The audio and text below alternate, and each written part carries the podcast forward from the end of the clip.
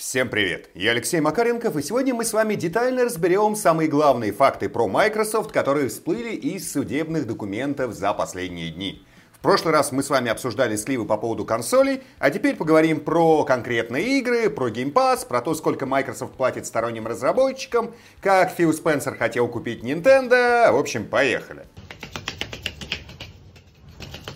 Первым делом давайте посмотрим и обсудим, какие игры Bethesda всплыли в опубликованных документах. Сначала важная оговорка. Документ датирован июлем 2020 года.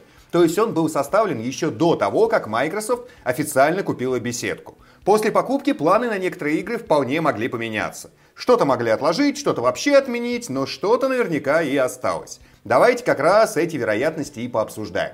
Итак, что всплыло? На 23 финансовый год Bethesda планировала выпустить новый Doom. В документе он обозначен как Doom Year Zero. На 24 финансовый год изначально был запланирован выход шестых свитков. Он, напомню, так же как и Starfield, сильно переехал. На тот же 24 финансовый год был запланирован ремастер третьего Fallout, плюс сиквел Ghostwire Tokyo, плюс Dishonored 3 и дополнение к новому Думу. Что тут хочется сказать? С большой вероятностью разработка нового Дума действительно ведется. Eternal хорошо продался, и Bethesda и Microsoft им, судя по интервью, остались очень довольны. Ремастер третьего Фоуча тоже весьма возможный вариант. Тем более, что давно ходят слухи о том, что беседка планирует перевыпустить в облагороженном варианте многие свои старые игры. А вот про сиквел Ghostwire Tokyo, ну такая довольно мутная история. На момент составления документа сама Ghostwire еще не вышла. И не было понятно, насколько коммерчески успешной она окажется, и вряд ли Bethesda и Tango Gameworks спланировали сиквел до понимания, выстрелит или не выстрелит оригинал. Недавно, кстати, стало известно, что Ghostwire продалась тиражом в 5 миллионов копий. Это не самый плохой результат, который можно было бы ожидать. Игра, скорее всего, с запасом окупилась. Но вот настолько ли, чтобы делать к ней сиквел, вот это вопрос. Зависит от того, сколько вот из этих 5 миллионов копий было продано на распродажах по урезанной цене. Ну и важно понимать, что на момент, когда составлялся вот этот вот слитый список игр, сиквел Ghostwire не мог находиться даже в препродакшене. Потому что первая часть тогда еще не вышла, студия при этом относительно небольшая, да и сама ситуация, когда сиквел по новой франшизе начинают делать до выхода первой игры в серии, это что-то из разряда шизофрении. Дальше. Dishonored 3. Очень приятно, конечно, видеть ее в планах Bethesda, но напомню, что с продажами у второй части все было крайне не очень. Стартовала она вообще хуже, чем первая часть. Обе Dishonored делали Arkane Leon. Там, окей, вторую часть во многом помогало делать Остинское подразделение – но логично предположить, что третью часть, если она существует, тоже делали бы в Леоне. Но они при этом сделали Deathloop. В компании, насколько помню, работает в районе 100 человек, и предположить, чтобы они разом потянули бы и Deathloop, и третью Dishonored, это очень крайне маловероятно. Хотелось бы ошибаться, но есть подозрение, что беседка аркейновцам как раз поручила более компактную и быструю в разработке Deathloop. Как раз вместо разработки третьей Dishonored. И если третья Dishonored таки разрабатывается, то делать ее начали уже после Deathloop, и значит она на довольно ранней стадии разработки.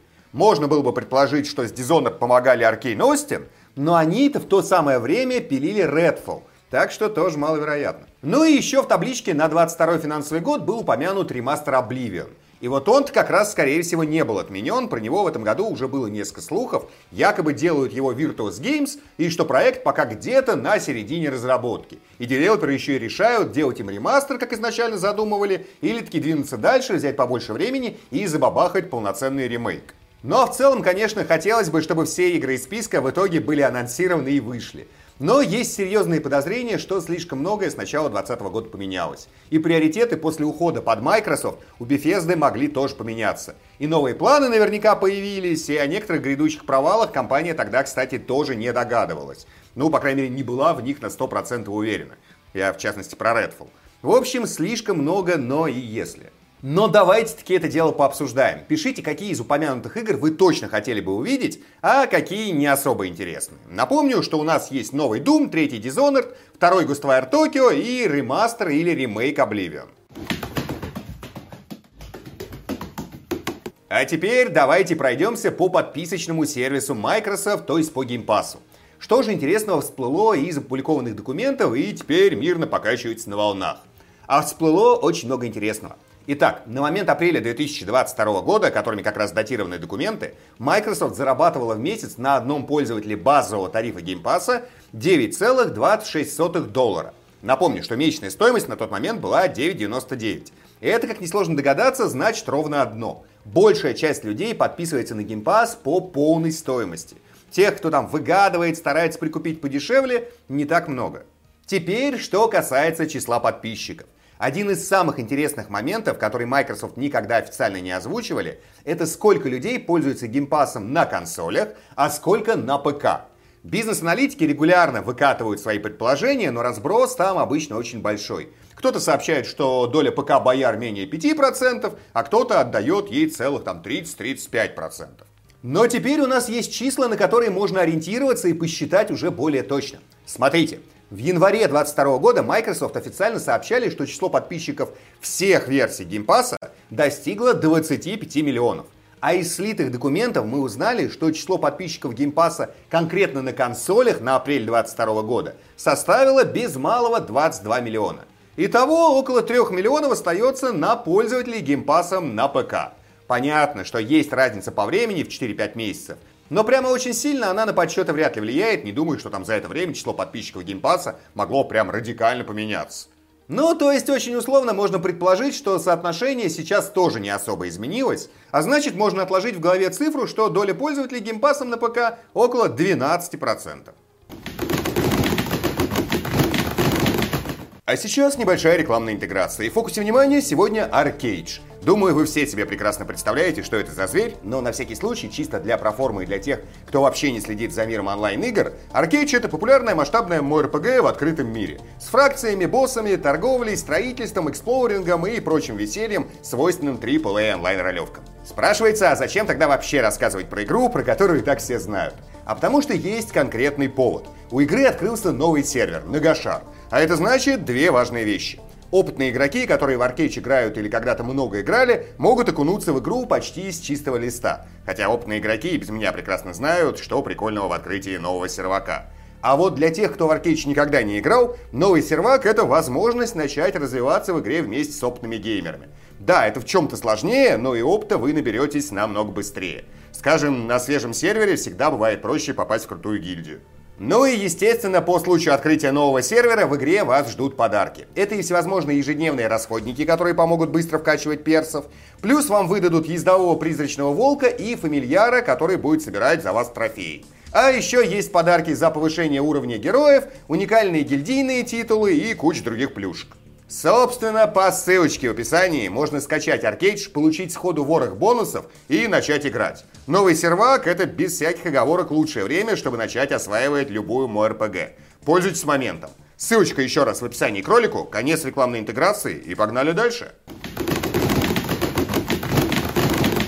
Следующий очень интересный момент – это сколько Microsoft платит разработчикам за добавление игры в Game Pass. Напомню, что Microsoft никогда официально тоже вот точные цифры не называла. Но несколько раз в интервью они упоминали, что договоренности индивидуальные. С каждым разработчиком суммы обсуждаются отдельно. А от разных уже разработчиков мы знаем, что отличаются не только суммы, но и схемы, по которым майки платят за игры в Game Pass е. Это может быть разовый платеж, и, судя по всему, это самая частая история. Может быть сумма за время, которое игроки проводят в конкретной игре, пока она находится в Game Pass е. Там, условно, за какое-то количество часов столько-то, а за другое количество часов столько-то. И может быть сумма, завязанная на процент времени, которое игроки провели в данной игре по отношению к общему числу часов, проведенному геймерами во всех играх Game Pass а за месяц. Может быть и еще какие-то схемы есть, но мне их описание не попадалось. Так вот, в слитых документах фигурировали конкретные суммы, которые майки планировали выплатить разработчикам в случае добавления их игры в Game Pass. Смотрите, за Lego Star Wars Skywalker Saga они готовы были раскошелиться на 35 миллионов. За Dying Light 2 на 50 миллионов. За новый Мартач на 250 миллионов. За Jedi Survivor на 300 миллионов. За RDR 2 на 5 миллионов в месяц. Что интересно, в табличке по каждой игре есть пометка «Вау-фактор». Wow то есть насколько игра потенциально интересна подписчикам геймпасса. Так вот, в таблице фигурирует Baldur's Gate 3. И вау-фактор у нее средний. А разработчикам хотели предложить за добавление игры в Game Pass в день релиза всего 5 миллионов долларов. На фоне успехов игры это выглядит просто смешно. Даже Свен Винки уже прокомментировал вот эти вот данные. Он написал, что хотел бы посмотреть на того аналитика, кто так оценил игру, и что кто-то не сделал домашнее задание. Ну и как бы да, важно понимать, что вот эта вот табличка по сути рабочая. То есть это не значит, что прямо по всем играм, которые в ней представлены, велись переговоры. А если они велись, это не значит, что суммы прямо точные-точные в таблице фигурируют. Где-то наверняка были созвоны и суммы называли издатели и разработчики игр, ну то есть сколько они хотят. А где-то суммы это просто предположения безделов Microsoft, некоторые из которых вполне могли не ошибаться в своих прогнозах и в популярности тех или иных игр. При этом разброс чисел во многом еще обусловлен тем, что какие-то игры теоретически могли бы попасть в геймпас на старте, и это как бы очевидно должно стоить дороже. А там, где игра старая, даже если она очень крутая, слишком многие майки за нее платить были не готовы.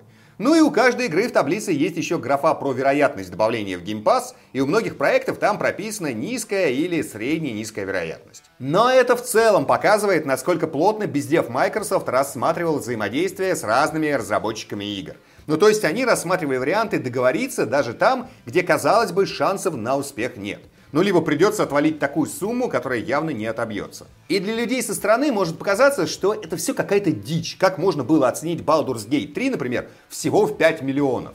Но так же получилось, что я в своей жизни видел порядочно очень похожих табличек. И во времена работы в Иннове, и из других компаний мне похожие штуки несколько раз показывали. Это абсолютно нормальная рабочая история. И то, что по некоторым играм сотрудники Microsoft дали неверную оценку потенциального успеха, это тоже нормально. Немножко странно звучит, но вот среди безделов в игровой индустрии не так уж очень много прямо крутых геймеров-геймеров, которые разбираются в большинстве игр и почти во всех игровых сериях. И в некоторых случаях они по некоторым вещам дают не совсем верную оценку. И хорошо, если бездевы не стесняются задавать вопросы людям, которые много играют сами и при этом следят за индустрией. В той же Инове бездевы иногда приходили в наш редакционный отдел и прям спрашивали, ребят, вот смотрите, есть вот такая игра, рассматриваем ее на оперирование, но пока маловато про нее узнали, случайно вот вы в нее не играли, и было несколько случаев, когда оказывалось, что мы и слышали, и играли, и можем рассказать поподробнее. Если вот таких людей под боком нет, то может выйти вот такая вот штука, когда получается, что БГ-3 не особо перспективная и платить за нее много не нужно. Но повторюсь, табличка чисто рабочая, и скорее всего во всем Microsoft потом разобрались. Просто мы увидели версию таблы, где БГ еще не была дана верная оценка. А вот если она и в итоге не была правильная дана, то это, конечно, уже epic fail. Но что-то я очень сильно сомневаюсь, что Фил Спенсер, например, не понимает, сколько надо предлагать Larian за БГ-3 на старте. А значит, эта версия таблицы еще до того, как ее, например, увидел Фил Спенсер или еще кто-то из секущих фишку руководителей. Еще один интересный фактик. Среди слитых документов фигурировала переписка Фила Спенсера от 22 года. Там Фил называет ситуацию с релизами в 22 году на Xbox катастрофой. Сплошные опоздания, и даже Starfield уехал на 23 год. Это вот к вопросу о том, что иногда фанаты Xbox говорят, что все идет по плану, небольшое число релизов связано с тем, что компания еще не раскачалась. И ярые поклонники PlayStation про Sony, к слову, говорят то же самое. А по факту в новом поколении обе компании очень сильно тормозят с систем-селлерами. Вот наглядный пример, что само руководство Xbox отлично понимает, что проблемы с плотностью релизов есть. И в Sony, уверен, тоже иллюзий про себя не строят. Так вот, Спенсер предлагал заполнить вот эту вот огромную дыру в релизах в 2022 году добавлением в Game Pass крутых игр от сторонних студий. В частности, он предлагал добавить туда все части Dark Souls. Но в итоге то ли не договорились, то ли просто решили сосредоточиться на других играх. И, к слову, многие вот из тех игр, которые мы обсуждали во время разговора про Game Pass, они как раз из списка, который рассматривался в 2022 году, чтобы заполнить ими отсутствие собственных релизов. Там прям большинство пунктов совпадает.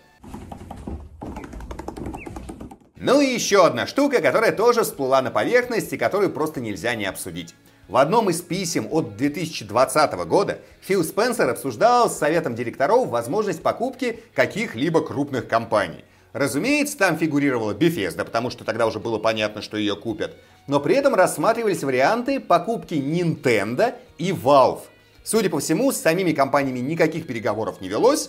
Это просто были такие внутренние обсуждения в духе, а надо ли нам вот этих вот прикупить, точнее попробовать прикупить. И в целом тогда сошлись на том, что очень даже надо, но надо дождаться удобного момента. С Nintendo момент всем казался неудобным, потому что у компании слишком много денег, и она не заинтересована в слиянии с кем-либо. При этом этот момент посчитали минусом, потому что якобы Nintendo из-за своих успехов не рассматривает потенциал развития на других платформах. И хотя тогда все это закончилось вот просто обычным обсуждением, теперь мы знаем, что подобные варианты внутри компании рассматривались и наверняка будут рассматриваться в будущем.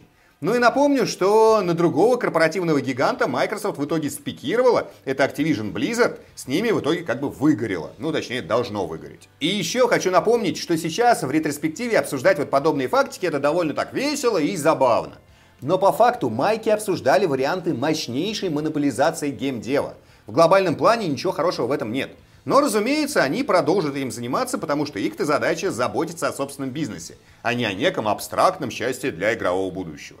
Такие дела. По факту судебных документов утекло еще много. Думаю, и в том, что уже всплыло в сети всякие интересные детальки в будущем обнаружатся, и дополнительные страницы всплывут. Плюс у Microsoft на днях обнаружилась огромная внутренняя утечка данных аж на 38 терабайт.